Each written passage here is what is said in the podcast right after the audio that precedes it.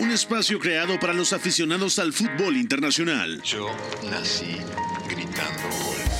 Un proyecto radiofónico informativo, analítico y reflexivo. No tengo nada de original. En el que un grupo de periodistas repasan la actualidad del fútbol en cada rincón del planeta. Todos los bebés se asoman al mundo gritando.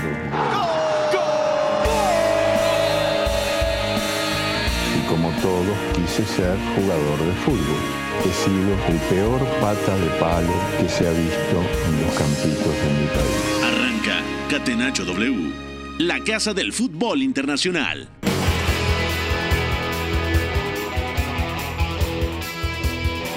Amigos, bienvenidos. Esto es Catenacho W, la casa del fútbol internacional. Estamos totalmente en vivo a través del 730 de MW Deportes, su plataforma de podcast favorito.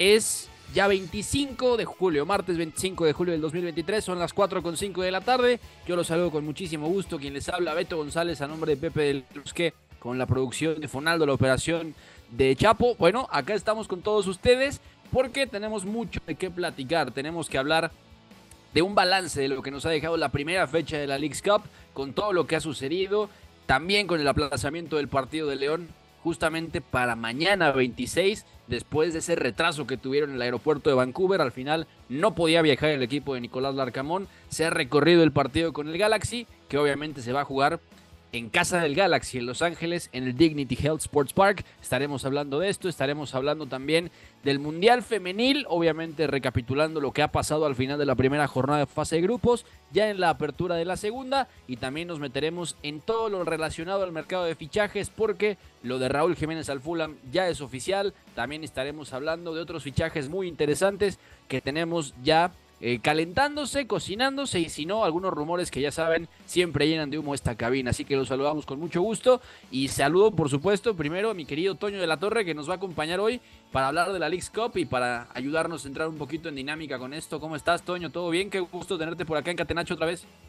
¿Qué tal, Roberto? ¿Cómo estás, amigo? Pues bueno, un saludo a ti, un saludo a toda la audiencia de Catenacho y pues como sabes, siempre un gustazo estar aquí con ustedes para hablar de este torneo tan polémico, ¿no? Porque no nada más ha sido lo que ha pasado dentro de la cancha, este de famoso dominio, entre comillas, de la MLS a la Liga MX, sino también lo que ha acontecido y este debate de que si es oficial o no es oficial, ¿no? En teoría sí es oficial, porque también la, eh, porque da un pase a la, a la, Liga de Campeones de la CONCACAF y porque Centroamérica tiene su propio torneo también regional y porque el Caribe tiene otro, entonces pues Norteamérica le faltaba uno y aquí va a ser.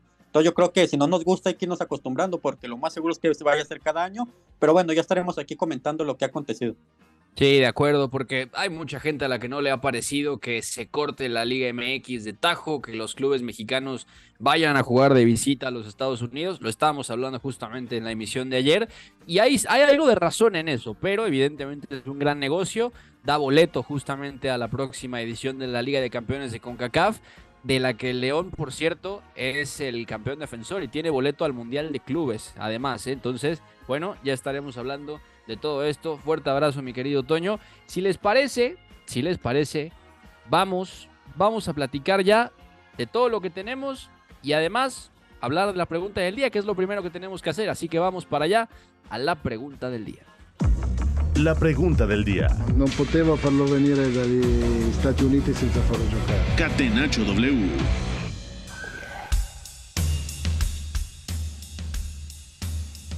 Bueno, Toño, obviamente dentro de un día cargadito, donde directamente hay mucho que hablar, la pregunta del día se va a centrar en Raúl Jiménez, porque se ha hecho oficial su traspaso al Fulham, al final son casi 6.5 millones de euros lo que han pagado los Cottagers por el mexicano, es un segundo aire dentro de la Premier, una grandísima oportunidad, y a mí me parece que es gran oportunidad para ambos, ¿eh? gran oportunidad para el Fulham, y sobre todo gran oportunidad para Raúl Jiménez, para revalorizar, para relanzar su carrera después de un final complicado de su etapa con el equipo del Wolverhampton. Entonces yo te pregunto, Toño, ¿era el Fulham el mejor destino posible para Raúl Jiménez? ¿Sí o no?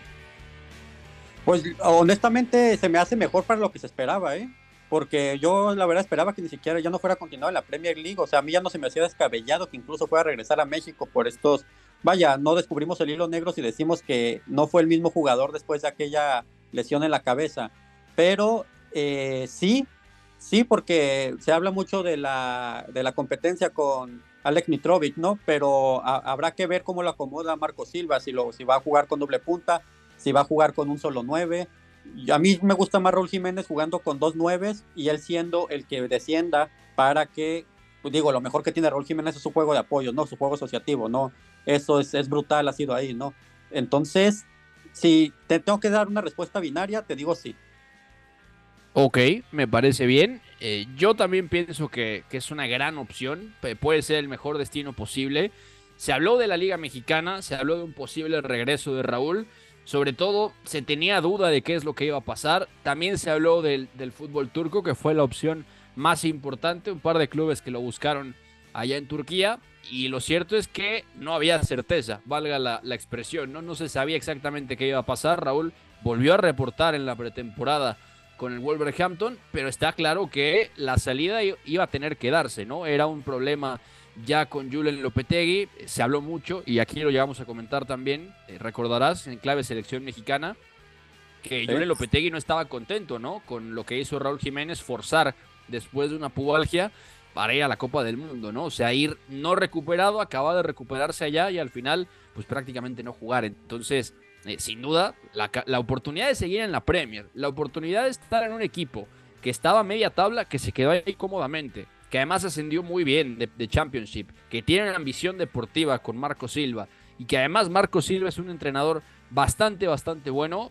Toño a mí me parece que deja a Raúl en una gran posición y además, esto hay que decirlo, no va a llegar para jugar con Alexander Mitrovic. Eh, llega en el lugar de Alexander Mitrovic en teoría, porque todo parece indicar que se va a ir a Arabia Saudita al final del día, ¿no? Sí, bueno, y en caso de que se vaya sería todavía una mejor oportunidad. A mí ya tan solo con el hecho, aunque llegue de suplente de quien sea, tan solo con el hecho que se haya quedado en la Premier, para mí es increíble, ¿no? Eh, y más después de lo que llegó, el punto más alto que llegó a, tocar el, el Wolverhampton eh, con un Espíritu Santo, por ejemplo, sí ha venido obviamente en, descendencia ese mismo proyecto, ya con otros técnicos, ahora con Julian Lopetegui. A mí ahora se me hace incluso hasta estar en mejor posición en el Fulham que en el mismo Wolverhampton. Entonces, para mí le fue mejor de lo que se esperaba a Raúl Jiménez. Sí, totalmente de acuerdo. Ya nos meteremos a profundidad en este fichaje, pero había que comentarlo sí o sí, porque sin duda es una tremenda, tremenda oportunidad para Raúl Alonso Jiménez de seguir en la Premier, de seguir compitiendo al más alto nivel y sobre todo con un equipo que está bien preparado, un equipo que tiene un buen proyecto, que tiene cierta calidad y que va a mejorar más allá de ciertas salidas como la de Alexander Mitrovic, que es contundente, que es uno de los capitanes del equipo, si no el capitán. Y además, la partida de Manor Solomon al Tottenham de forma sorpresiva. El exfutbolista del Shakhtar también ha dejado Craven Cottage. Entonces, Raúl Jiménez llega a un proyecto ambicioso con un buen entrenador. Y en general, podríamos decir, sí, un buen equipo. Entonces, aquí dejamos ya la pregunta del día y nos metemos a hablar de la League's Cup porque terminó la primera jornada y hay que hacer el corte de caja que nos ha dejado eh, la primera jornada de esta polémica competición que junta a los clubes estadounidenses con los mexicanos. Fútbol lo más fácil que hay. Messi se perfila. Lo de azul y blanco. Se la pasa a lo de azul y blanco. Busca el quiebro. Y la mete en el arco. Rompe a su marcador, de cara derecha, le pega a Messi. De la persona que arquero que no comió con nosotros ni tomó este nada. ¿Tienes problemas? Llama Leo. Gol, gol, gol, gol. Catenacho W. La casa del fútbol internacional. Más fácil posible.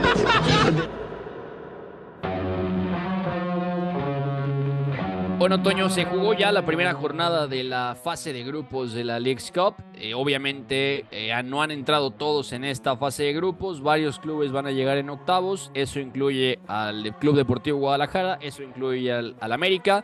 Pero los que han estado mexicanos en esta fase de grupos fueron el León, vigente campeón de la Liga de Campeones de CONCACAF, que empató en tiempo regular y ganó en penales en una tanda histórica que ganó 15 a 16 en Vancouver a los Whitecaps. Entonces el León se lleva ese partido en penales.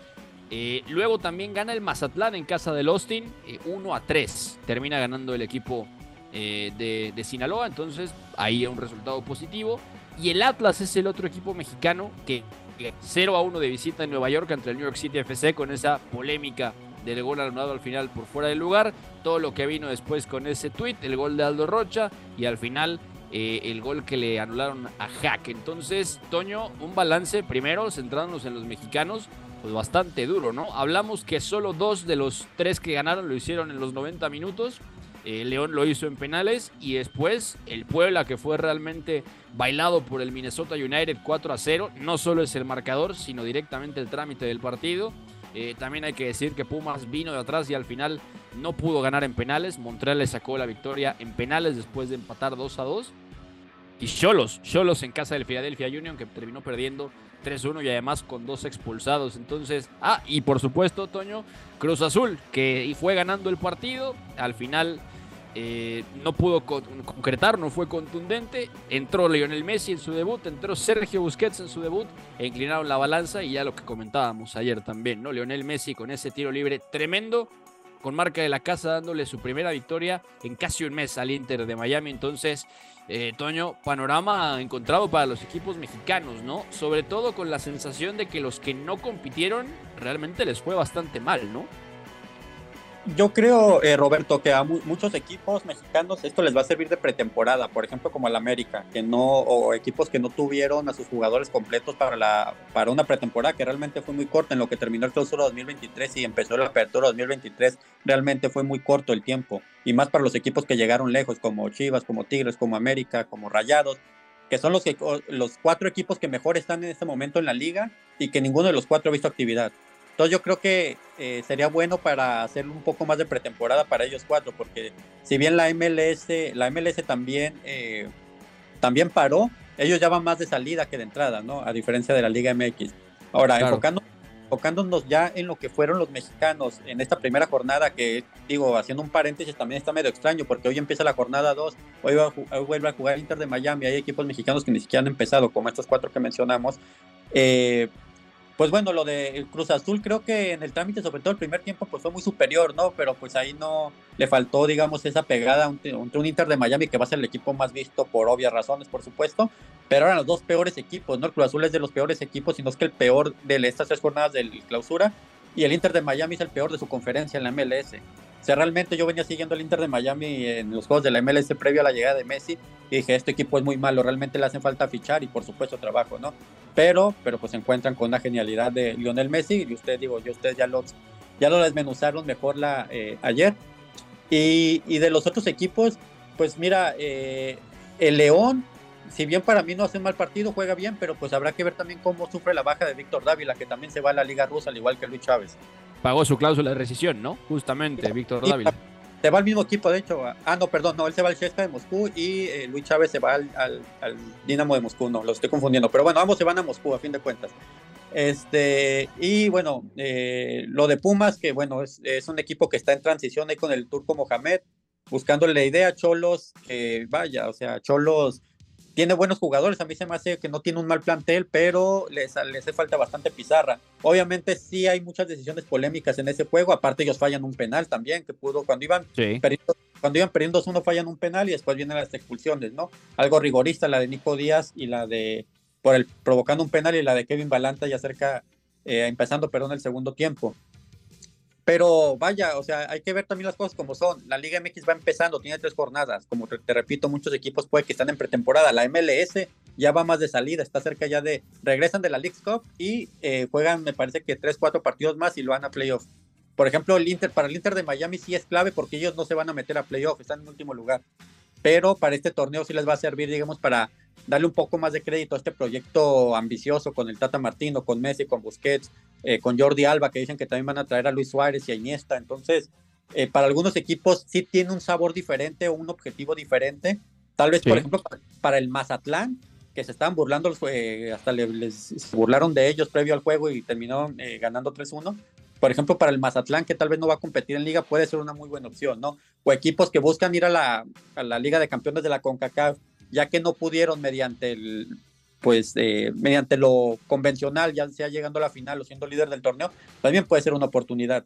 Entonces habrá que ver, habrá que evaluar a cada equipo por separado cuáles son sus objetivos. Por ejemplo, para América o para Guadalajara, tal vez para ellos seríamos, sería más una pretemporada o esto más un estorbo que otra cosa, ¿no?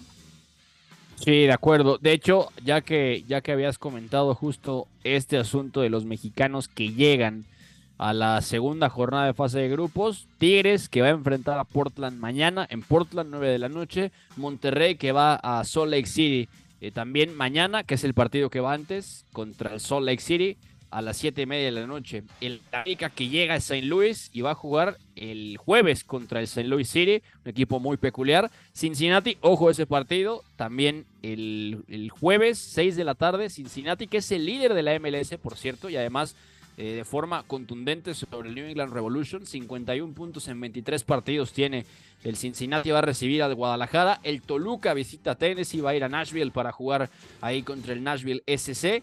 También el Houston Dynamo, el equipo de Héctor Herrera, va a recibir a, Santos Laguna. Y además el Querétaro, que también se va a sumar, ya está ahí con el Philadelphia Union. Es el partido que va a tener mañana a 5 y media de la tarde.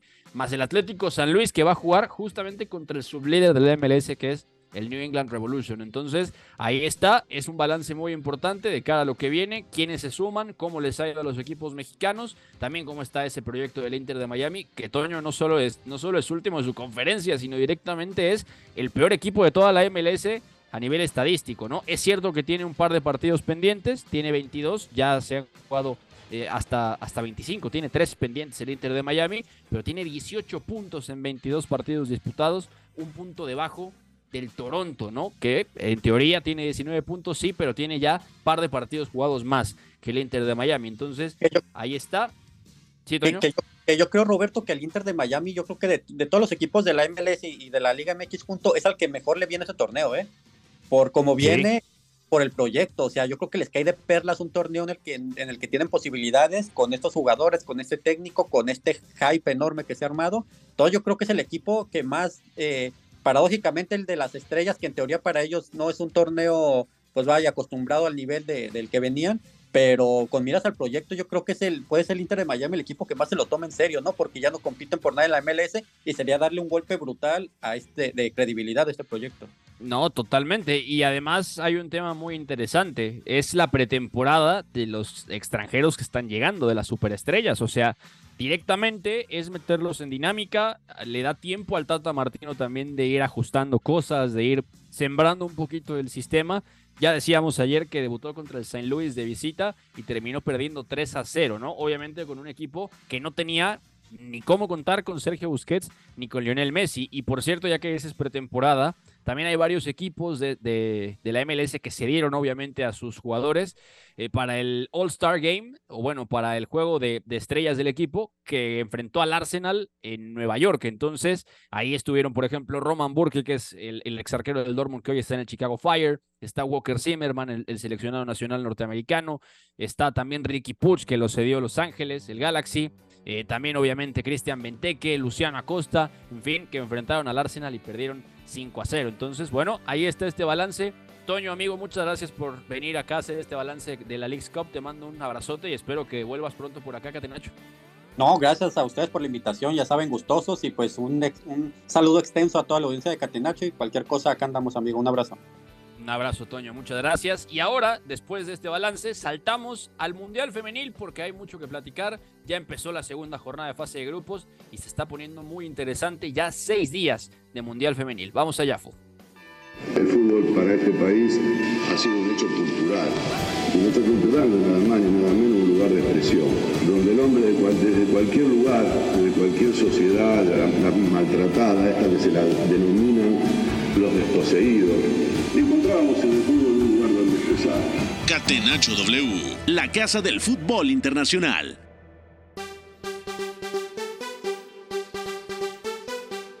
Y para platicar del Mundial Femenil ya está con nosotros, yo diría, es uno de los mejores analistas que tiene hoy eh, México en el fútbol femenil. Es un gusto tenerlo por acá, a mi querido Omar Ortiz. Omar, fuerte abrazo amigo, gracias por pasarte por acá, Catenacho W, para platicar de lo que nos está dejando el Mundial Femenil. Ayer detallábamos un poquito lo que había venido pasando al cierre de la primera fase, de la primera jornada de la fase de grupos, que cerró con los resultados de Alemania, obviamente goleando 6 a 0 a Marruecos. Hablábamos también del 2 a 1 de Suecia a Sudáfrica, pero sobre todo ese 4 a 0 de Brasil a Panamá y lo que pasó con Colombia, ¿no? Que le gana 2-0 a Corea del Sur y ya la apertura de la segunda jornada con Nueva Zelanda, que además, bueno, te lo dejo para no hacer spoiler, solamente decimos que Filipinas se lució y sorprendió a las anfitrionas y un 0-0 entre Suiza y Noruega. Bienvenido, Mar, ¿cómo estás, amigo?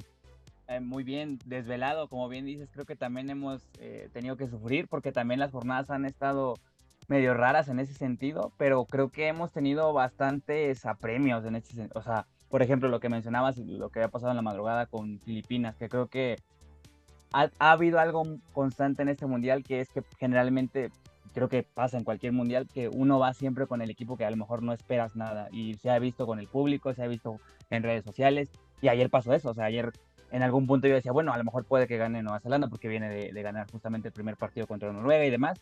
Y pues da la sorpresa a Filipinas y lo hace también de, gran manera y de alguna también oportunidad para poder festejar. O sea, creo que ese tipo de cosas ya no las vemos tan seguido y se disfrutan demasiado. Creo que es de las cosas que más han dejado, por lo menos en cuanto a competencia y demás, eh, esta parte del Mundial.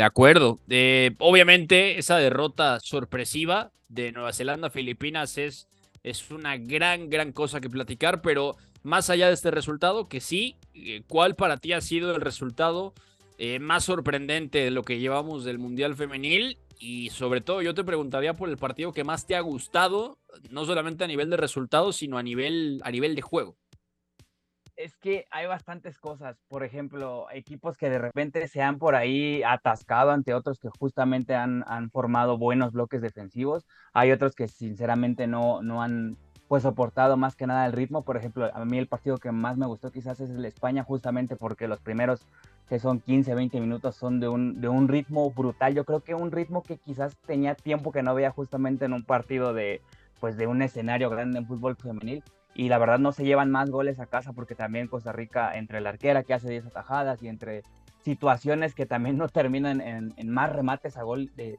verdadero peligro, pues creo que ahí es en donde hay, hay una chance como para ponerlas justo como favoritas. También otro partido que me pareció interesante fue el de Inglaterra-Haití, justo porque de repente tenemos como este estigma del fútbol varonil, ¿no? En donde decimos, bueno, es que Haití no ha competido históricamente en ese rubro, pero acá es una mínimo a alguien muy incómodo para poder hacerle gol y le pasó a Inglaterra, es el, campeón de la Eurocopa y demás. Entonces, ese tipo de cosas que les hace justamente competir y que a lo mejor de repente uno no espera tanto, creo que son de las cosas que, más estaba dejando para las mismas elecciones y para el mismo nivel que está dando el Mundial de repente. De acuerdo. Eh, ahora, por ejemplo, eh, vienen partidos muy potentes, ese Australia-Nigeria, la otra eh, anfitriona, que ojo porque me parece que va a ser un partido muy divertido contra Nigeria, que justamente saca el empate ante Canadá. Eh, es Inglaterra-Dinamarca, también Estados Unidos, Países Bajos. Qué, qué tremendo agarrón la, la vigente campeona, la selección de los Estados Unidos. Francia-Brasil, que es así como lo máximo. Pero Omar, ¿con qué partido o qué, a qué partido le pones la fichita para esta segunda fecha de la fase de grupos? Yo creo que principalmente eh, al partido en donde puedan verlo, sobre todo porque la hora, la hora no, no ayuda mucho. Ahora sí que este mundial no está acariciando a bastantes que somos seguidores del fútbol femenil. y principalmente que si pueden ver algún partido que sea a las 8, a las 7, lo, que sea, pueden quedarse a lo mejor a, uno también que sea por ahí de la 1 de la madrugada, 2. Por ejemplo, lo que dices, el Estados Unidos contra Holanda, eh, bueno, Países Bajos, me parece muy, muy importante, pero también el de Australia porque prácticamente se juega su pase ya. Eh, tenemos, por ejemplo, también el de Canadá, República de Irlanda, porque también el, el resultado de la primera jornada te mueve absolutamente todo, entonces lo hace ver un partido sumamente importante.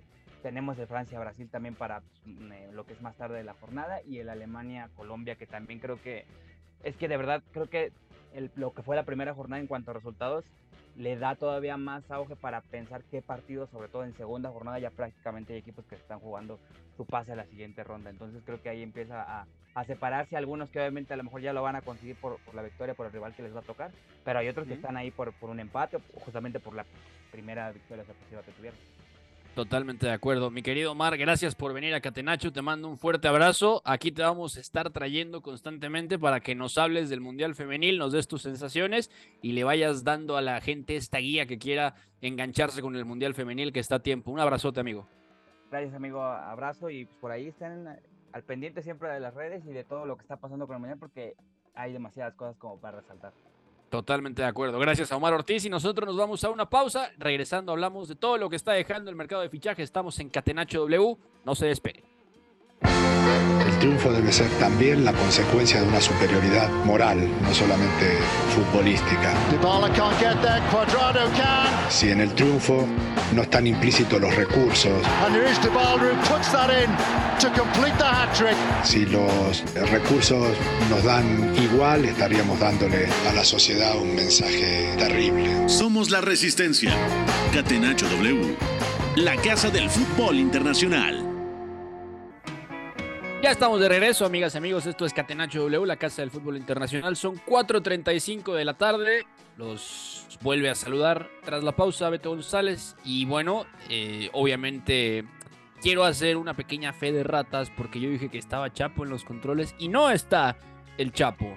Está mi querido Cala Redondo. Cala, un fuerte abrazo, amigo. Eh, bueno, te queremos mucho, ya lo sabes. Entonces, Cala está en los controles de Gatenacho el día de hoy, así que le agradecemos muchísimo como siempre. Le mando un hola hasta la consola donde está Cala, así que, bueno, ahí estamos. Eh, en las redes sociales, Ah, mira, ahí está Cala. Se tardó, estaba enojado conmigo, con justa razón, le cambié el nombre, pero ahí está. Hola Cala, te mando un fuerte abrazo. Eh, las redes sociales, obviamente, acá, quien les habla, Beto González, me encuentran en arroba Beto González M-bajo en todas las redes, Twitter, Instagram y también esta cosa que parece que va a sustituir a, Twitter, que es Threads. El ingeniero Iñaki María ya viene en camino, eh, dejaremos que le venda sus propias redes sociales, pero mientras viene, nosotros vamos a entrar ya de lleno al mercado de fichajes porque siguen moviéndose cosas en el fútbol internacional. Mercado de transferencias. Catenacho W. ¿Qué está pasando en el Bayern Múnich? Harry Kane vuelve a estar en la conversación y Herbert Heiner, su presidente, ha dicho en una entrevista que él piensa que la llegada de Harry Kane puede ayudar a que la Bundesliga vuelva a tener estrellas, que vuelva a captar grandes jugadores, porque dice que la liga no tiene este tipo de jugadores en la actualidad. Así que es una declaración bastante importante a la que razón le puede faltar o no, pero es cierto que la Bundesliga no capta las mismas figuras de antes, porque la Premier League tiene los grandísimos reflectores, tiene la capacidad económica y sobre todo con esa capacidad económica los clubes de media tabla pueden hacer estos fichajes pero también en el Bayern Múnich se está moviendo la portería. Resulta que eh, el club bávaro está explorando la posibilidad de incorporar a David Raya, el arquero del Brentford. Sería obviamente suplente de Manuel Neuer y esto se está moviendo debido a que la salida de Jan Sommer sigue avanzando. Jan Sommer, que sigue siendo el objetivo, si no número uno, eh, uno de los grandes tres objetivos que tiene el Inter de Milán para su, para su arco después de la salida de André Onana al Manchester United. Está ahí latente, siguen negociando con Jan Sommer, siguen avanzando las cosas. En el último mes el contacto ha sido estrecho, así que se podría saber algo del arquero suizo pronto, que llegó eh, justamente a mediados de temporada. Recordarán que Manuel Neuer se fractura una pierna yendo a esquiar después de sus vacaciones en el Mundial o tras el Mundial cuando se va de vacaciones y tiene que fichar de emergencia el Bayern Múnich al arquero suizo eh, procedente del Borussia Mönchengladbach. Entonces se maneja la posible llegada de David Raya desde el Brentford. 40 millones de libras es lo que pediría el equipo de los suburbios de Londres. Tema no menor, una cifra un poco elevada y sobre todo es un fichaje complicado porque es un arquero eh, muy titular y es parte fundamental de lo que ha conseguido el Brentford con Thomas Frank, el entrenador danés, y Bernardo Cueva, el mexicano, sobre todo siendo el arquero titular en ese ascenso a la Premier y obviamente ya en dos temporadas de muy buen nivel que ha dejado el equipo de los Bees. Entonces, atención con esto. También eh, se habla justamente de lo que está pasando con Kyle Walker, pero ahora nos metemos en ese tema porque toca saludar al ingeniero Iñaki María, que debe estar cocinándose ahí en el acueducto. Seguramente no hay agua, ingeniero. ¿Cómo estás? ¿Todo bien? Todo bien, Beto. Ya sabes que a las pieles sensibles, que nos da poquito el sol en invierno, pues en verano nos tenemos que dar protección. Esta semana, por lo que sea, nos hemos quemado un poquito, pero bueno, yo creo que ya ah. estamos cogiendo ese tono que no solemos coger los periodistas y a ver lo que nos dura, ¿eh? No, tenemos color como de, como de rata de laboratorio, ¿no? sí, sí, sí. Somos, Phil Foden en Ibiza ahora mismo. Ah, es que no, no somos güeros, somos pálidos y tenemos que aprovechar los cinco días de sol al año que podemos tomar en la playa con una cubatita, ya sabes, como, como receta el doctor. Eh, Iñaki, por favor, vas llegando y ya viene tu momento favorito del programa. Dile a la gente dónde te puedes seguir en redes sociales. En arroba María Vial, como siempre, con dos as en medio y con V o con B, como la llamáis, con la que son dos palitos eh, como una U, eh, digamos, más chata. Ya no sé cómo promocionar las redes sociales, Beto, pero bueno, por ahí la gente que quiera interacciones, parezco el señor Mendoza, por ahí nos encuentra para otras cuestiones, entre comillas. Oscar Mendoza 2023. Ahí tienen, por supuesto. También le mandamos un fuerte abrazo a Oscariño, que ya mañana estará de vuelta con nosotros. Iñaki, estábamos hablando de lo de David Raya, la posibilidad de que Jan Sommer se vaya al Inter de Milán. Y esto de Kyle Walker, que Guardiola dijo, no, no, eh, momento, no hemos dicho que se va, yo quiero que se quede, todos queremos que se quede y vamos a pelear porque Kyle Walker se quede aquí en el Manchester City. Entonces, esto es un mensaje al Bayern Múnich de, pues vas a tener que poner un dinero, no te lo vamos a facilitar porque sigue siendo un jugador muy importante para nosotros y además esto mata un poco las posibilidades de esa salida de Benjamin Pavard, que en teoría estaba ahí como consecuencia y que vería el cambio, ¿no? El inglés a Múnich y el francés a Manchester. Sí, la verdad que hay overbooking de laterales en el Bayern. Es verdad que se ha vuelto Cancelo, precisamente de vuelta al Manchester City. Ya acabó esa cesión no del todo fructífera de unos meses, llegó en enero. Y aún así sigue Nusair Mazraoui, que lo firmaron hace poquito más de un año del Ajax. Está el, eh, el, croata, Stanisic, que bueno, puede jugar incluso de centrocampista, pero yo creo sobre todo em, para, para los dos entrenadores, tanto para Nagelsmann como para Tuchel, es considerado como un lateral. Y está el propio Benjamin Pavard, que a mí me parece que viene a hacer una buena temporada, ¿eh? quizás sin tantos eh, reflectores, pero bueno, me parece un lateral que para funciones específicas no va a desbordarte, no es un jugador hiperenérgico que te vaya a dar un cambio de ritmo al espacio, pero bueno, para determinados contextos creo que lo que es eh, salida de balón, lateral bajo, eh, acompañar la jugada, centrar y sobre todo aguantar a su par, creo que es útil. Aún así, Kyle Walker me parece que es élite a nivel defensivo, no, estamos, no estoy descubriendo la pólvora. ¿Se ha puesto a tiro Kyle Walker? Yo creo que sí, porque lo hablábamos el día que hicimos el programa del Manchester City campeón de Champions, Beto. Yo dije, hay una mala noticia dentro de todo lo bueno, y es que hay un once muy asentado. Es verdad que Guardiola puede empezar las temporadas con un once muy asentado y eso se va diluyendo a medida que pasan las jornadas, pero aún así me dio la sensación de que había ya una unidad A y una unidad B bastante marcada y eso para aguantarlo todo un verano es peligroso. Varias salidas van ya del Manchester City y el Kyle Gundogan, lo de Riyad Mahrez que está al caer y Kyle Walker me parece que es otro que como mínimo eh, lo han puesto claramente en el mercado y el Bayern es uno de estos equipos que suele mirar bastante las oportunidades que hay. Totalmente de acuerdo. Oye, aprovechando que, que podemos platicar, necesito que nos metamos en mm. profundidad. Ayer dimos los detalles de la operación, hablamos un poquito como de los ecos del fichaje, pero hay que repetirlo en caso de que alguien no lo sepa todavía, en caso de que no hayan visto el anuncio, ni el video, ni la entrevista, ni nada, ni la despedida del Betis. Sergio Canales, sí, ya es oficialmente jugador del Club de Fútbol Monterrey, Iñaki. Ha llegado a rayados 10 millones de euros, 5 más en variables, otros 2 en variables casi imposibles. Monterrey, en una cifra prácticamente récord del fútbol mexicano, eh, estaría pagándole los 15 millones de euros prácticamente al Betis por un jugador extraordinario. Y yo, yo en la mañana, en, otro espacio acá en W, comentaba que es un fichaje que recuerda un poco a lo que hizo Tigres en el 2015 con André Pierre Gignac, ¿no? En el sentido de a Europa a pescar a un jugador que dice abiertamente que está en el mejor momento de su carrera, que quería una aventura en otro país, fuera de su casa, y que además vienen de hacer, o venía de hacer también Gignac en su día, una temporada extraordinaria, ¿no? O sea, Sergio Canales viene de ganar la Copa del Rey hace dos temporadas con el Betis, era el capitán, eh, heredando el gafete de Joaquín, que se ha retirado al final de, esta temporada pasada con 41 años.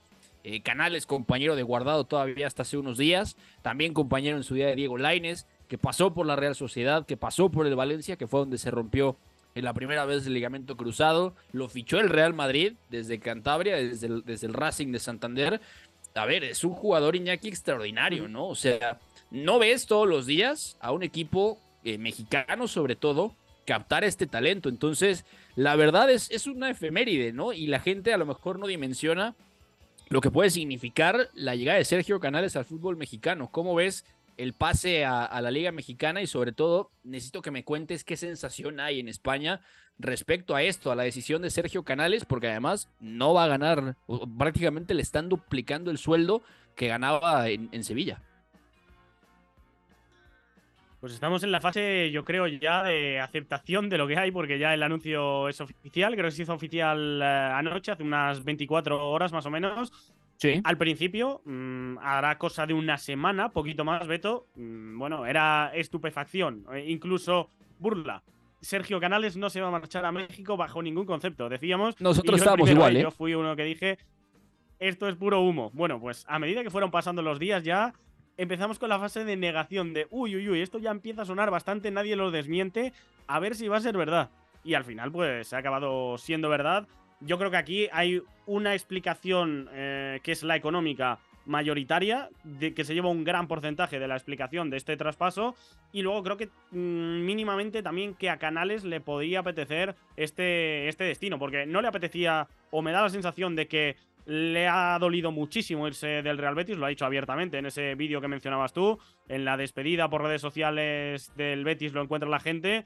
Bueno, eh, no, no podía articular dos frases seguidas, rompió a llorar, dijo que el Betis era el club más importante de su carrera. Recordemos, Sergio Canales, una de esas joyas que seguramente explotaron muy pronto, dieron pasos de gigante desde muy joven y se convirtió un poquito en ese juguete roto que defraudó a los que le pusieron expectativas desmesuradas, se rompió dos veces el cruzado, tuvo que cambiar su fútbol. Al principio Canales era un jugador que te conducía 30, 40 metros, te limpiaba 3, 4 rivales por el camino y llegaba a la frontal y tenía todavía esa energía y esa creatividad para ponerle un poquito de fantasía a la cosa. Y a medida que fue pasando su carrera ya fue un jugador más de recibir entre líneas, moverse menos y aún así marcar diferencias pero en el Betis hemos vuelto a ver un Canales eh, bastante revitalizado, que, hacía muchas cosas, que se implicaba desde la base de la jugada, que aparecía como falso extremo, como media punta, un jugador completísimo. Yo creo que eh, es el punto de madurez. No sé si el mejor Sergio Canales, seguramente no el más desequilibrante desde lo individual, pero sí desde lo colectivo, porque este es de los que hace equipo dentro y fuera del campo, con balón y también de puertas para dentro del vestuario. Sí, un líder, un capitán, pero de facto, un, líder de vestidor, un líder de equipo, eh, un gran, gran gestor, una extensión del entrenador que Pellegrini lo, lo, ha demostrado varias veces. También lo fue en su día con, con Quique Setién, también lo fue con Rubi en un momento complicado para el Betis, que no le fue tan bien como se esperaba al Betis de Rubi después de que había hecho un buen trabajo con el español de Barcelona. Entonces, bueno, es un fichaje espectacular que ya te digo yo que se suma a una plantilla versátil que tiene el Monterrey. Eh, Celso Ortiz, está también, eh, por ejemplo, el caso de Ponchito González, está Maxi Mesa, eh, está Luis Romo. Luis Romo, para que veas, tú Luis Romo. Hombre, o sea, respeto por favor, Luis Romo. Es que Luis Romo en Cruz Azul en su día fue, yo diría, el mejor interior para cargar el área que tenía la Liga MX. Debutó de central en el Querétaro y de central se proyectaba, así como los centrales del Atalanta o los centrales de Chris Wilder en su día en el Sheffield United. Así, Luis Romo lo hacía en el Querétaro. Eh, así se dio a conocer, así llegó a selección nacional, también apoyado por lo que hizo en Cruz Azul, que ganó la novena de Cruz Azul. Se fue a Monterrey, eh, jugó de medio centro, jugó también de interior largo Ahora imagínate mezclar esos perfiles con Sergio Canales, a mí me parece una reverenda bomba y a mí me da mucho gusto, más allá de lo obscena, la cantidad de dinero que es, porque lo es, y además el propietario del, Club de Fútbol Monterrey tiene dinero para hacerlo, igual que el de Tigres.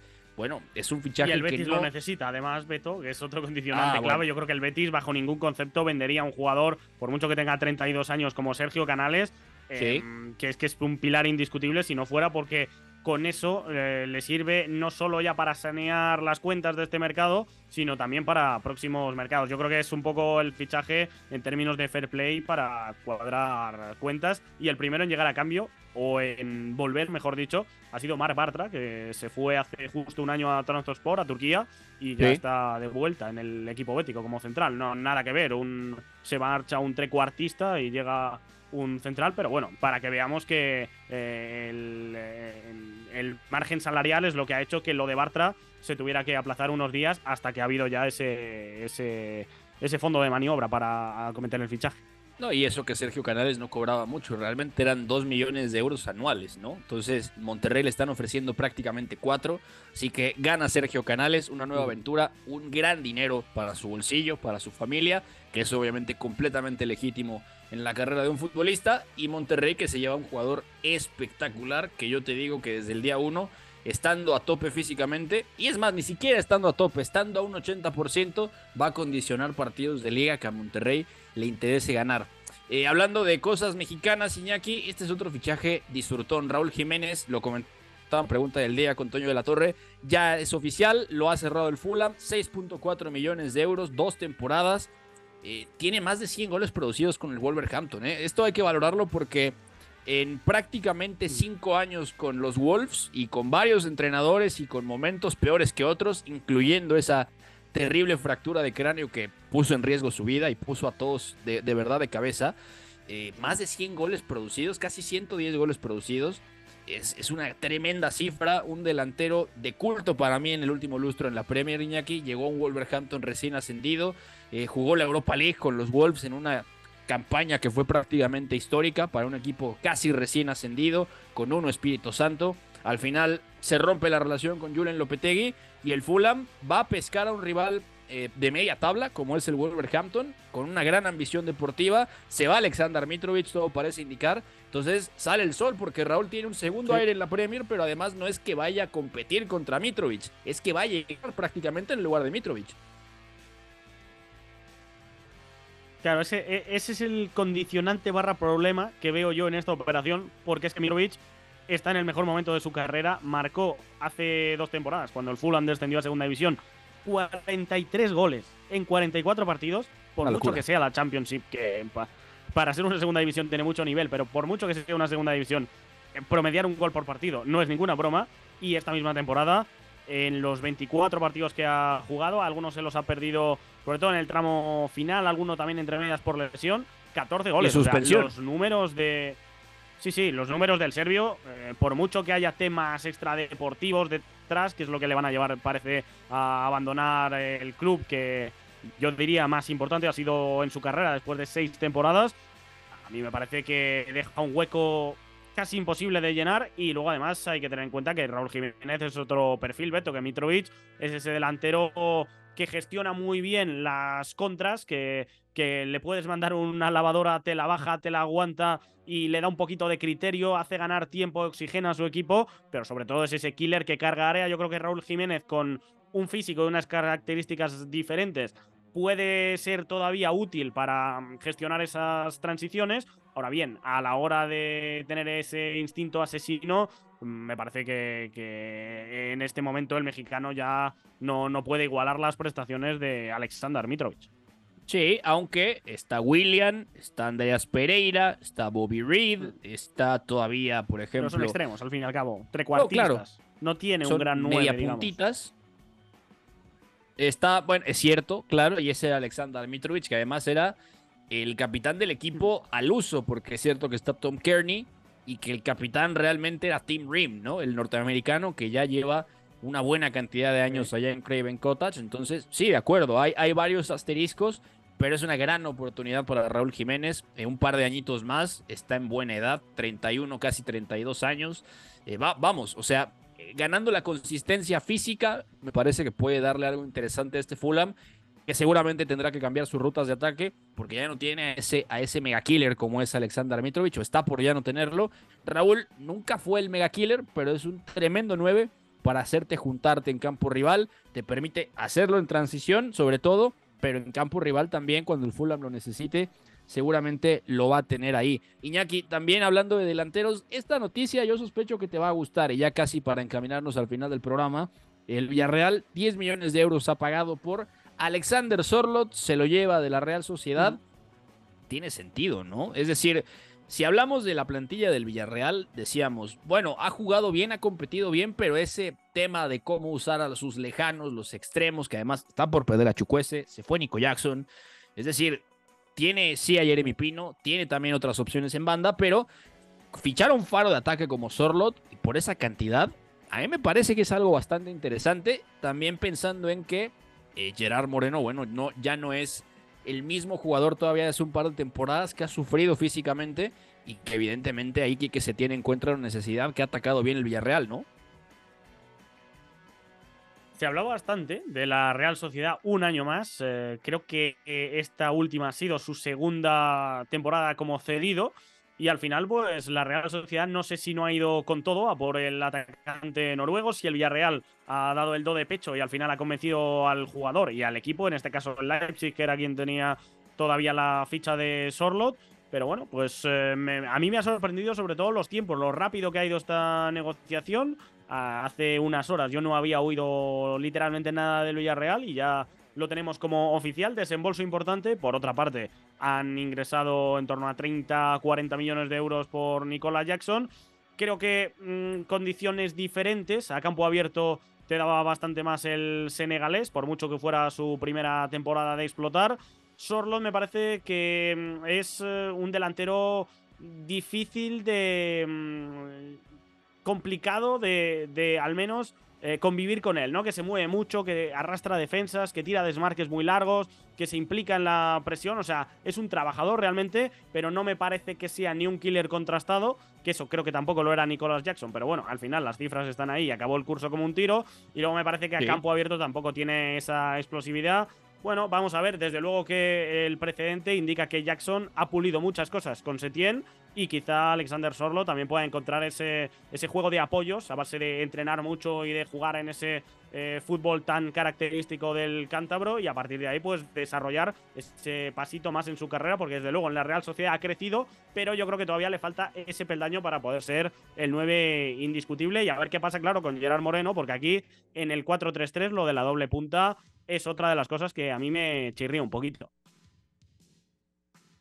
De acuerdo, habrá que ver cómo evoluciona el Real. Antes de despedirnos, unas noticias rapiditas porque Wilfred Zaha y Mauro Icardi vuelven, bueno, Icardi vamos, se queda en, Galatasaray, pero eh, Wilfried Zaha, después de una gran, gran historia de ir o no a equipos grandes, se va también a Turquía. Hay varias noticias más que comentar, le estaremos dando seguimiento, pero ya nos tenemos que despedir, se ha acabado el tiempo y nosotros nos escuchamos mañana aquí en Catenacho W. Gracias a Iñaki María, gracias a Fon en la producción, gracias a Cal en los controles, a nombre de Pepe del Bosque, se despide de ustedes Beto González. Hasta mañana en otra emisión de Catenacho W. Chao hay una relación entre la práctica del cuerpo que se expresa en las manos y el cerebro, pero el fútbol ha suprimido esto, de modo que se trata fascinantemente de un ejercicio que nos devuelve en el tiempo a lo que fuimos en el origen, pero también una vez que nos aficionamos a este juego, nos regresa a la infancia, al niño que fuimos. Gracias por sintonizar Catenacho W. Entonces el fútbol es en ese sentido una maquinaria para regresar en el tiempo en un doble sentido. Por W Deportes, la frecuencia del fútbol internacional.